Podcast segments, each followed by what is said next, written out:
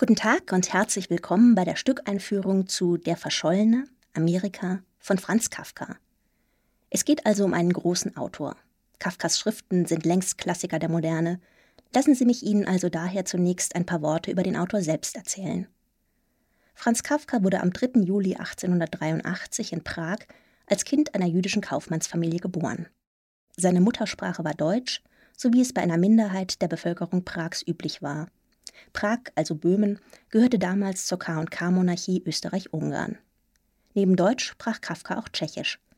Seine Eltern führten eine Großhandlung für Kurzwaren und Modeartikel und waren tagsüber meist abwesend, so dass Franz und seine Schwestern im Wesentlichen von einem ausschließlich weiblichen Dienstpersonal aufgezogen wurden. Zu seinem eher groben, polternden Vater hatte der feinfühlige, scheue Kafka Zeit seines Lebens eine schwierige, konfliktreiche Beziehung, wie er später im autobiografisch geprägten, aber literarisch geformten Brief an den Vater darstellte. Von 1889 bis 1893 besuchte Kafka die Deutsche Knabenschule. Anschließend ging er, auf väterlichen Wunsch, auf das ebenfalls deutschsprachige humanistische Staatsgymnasium. Kafka galt zwar als Musterschüler, dennoch war seine Schulzeit von großen Versagensängsten überschattet. 1901 schloss er die Schule ab und begann an der Prager Universität zu studieren. Zunächst Chemie, nach kurzer Zeit wechselte er, erneut dem Wunsch seines Vaters gehorchend, zu Jura.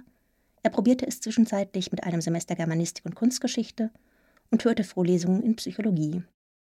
1906 beendete er schließlich das Jurastudium planmäßig mit der Promotion und absolvierte ein obligatorisches einjähriges Rechtspraktikum am Landes- und Strafgericht.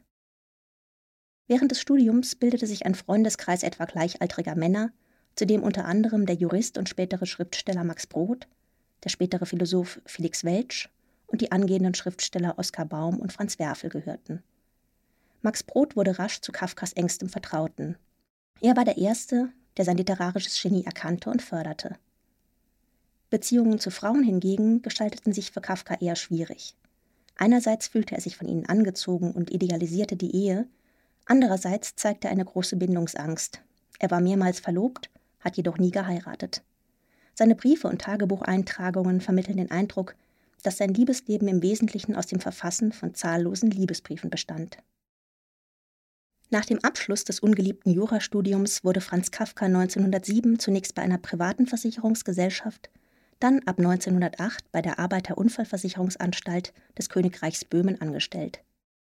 Er übte diesen Beruf zwar bis 1922 aus, bezeichnete ihn jedoch als reinen Broterwerb. Seine eigentliche Leidenschaft gehörte dem Schreiben. Das führte zu einem genau durchgetakteten, äußerst kräftezehrenden Doppelleben. Tagsüber arbeitete Kafka als Versicherungsbeamter, abends und nachts als Schriftsteller.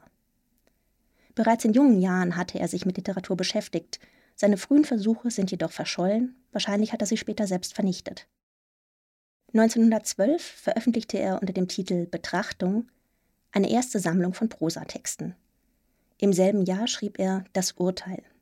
In dieser Erzählung, die später weltberühmt wurde, zeigt sich bereits sein besonderer, kafkaesker Schreibstil. Zwischen 1911 und 1914 arbeitete Kafka immer wieder an dem Romanprojekt Der Verschollene Amerika. Von Herbst 1911 bis Juli 1912 entstanden etwa 200 Manuskriptseiten, die Kafka jedoch als gänzlich unbrauchbar bezeichnete und vernichtete.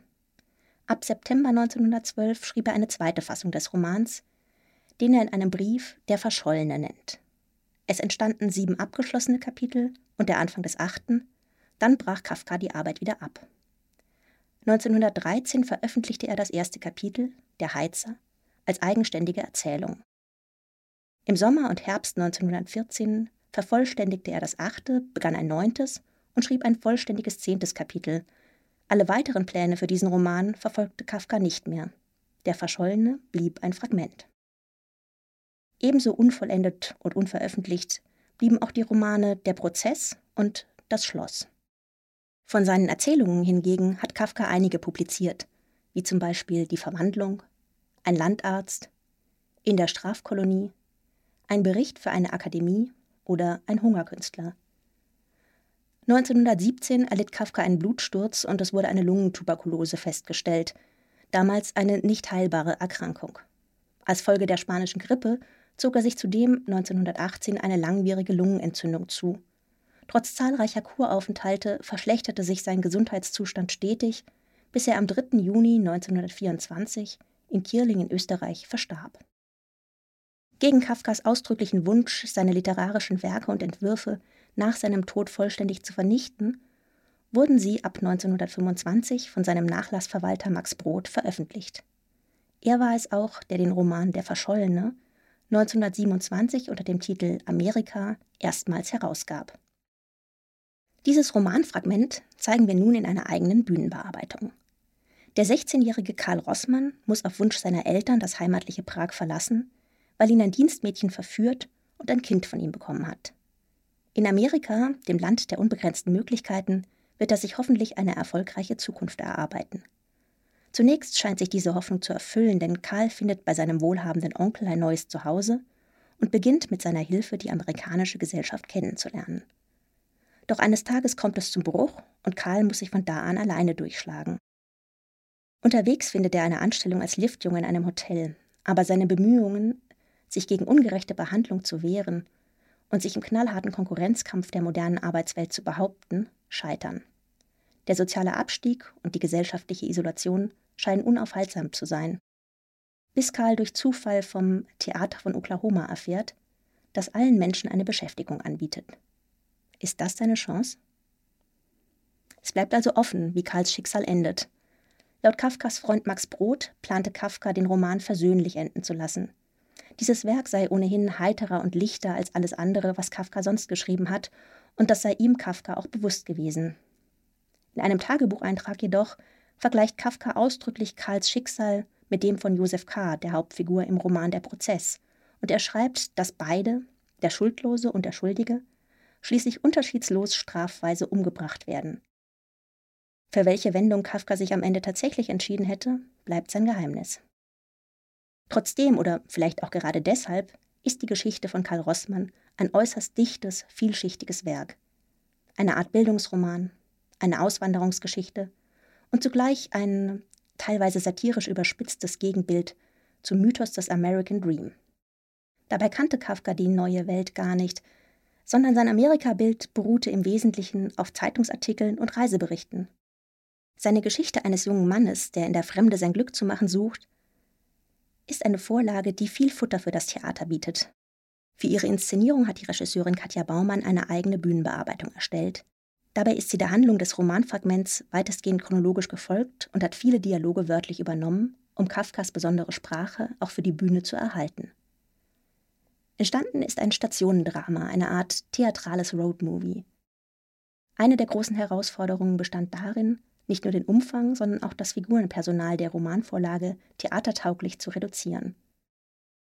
Durch die Entscheidung für ein relativ kleines Ensemble war klar, dass, abgesehen vom Darsteller des Karl Rossmann, alle Schauspielerinnen und Schauspieler viele unterschiedliche Rollen verkörpern würden. Dadurch ergab es sich, dass bestimmte Figuren auf der Bühne eine gewisse optische Ähnlichkeit aufweisen.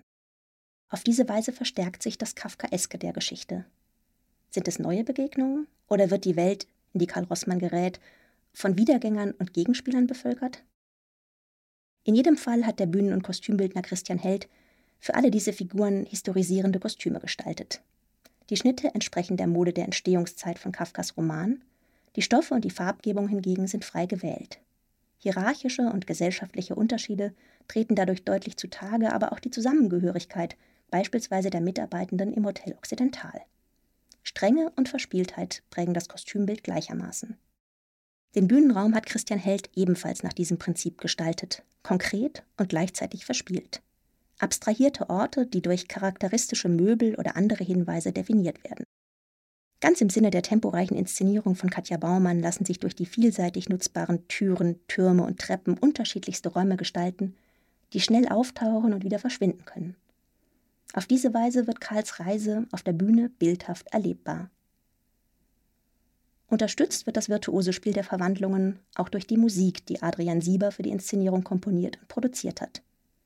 Für die letzte Station, das Theater von Oklahoma, hat er außerdem mit dem Ensemble ein eigenes kleines Musical einstudiert.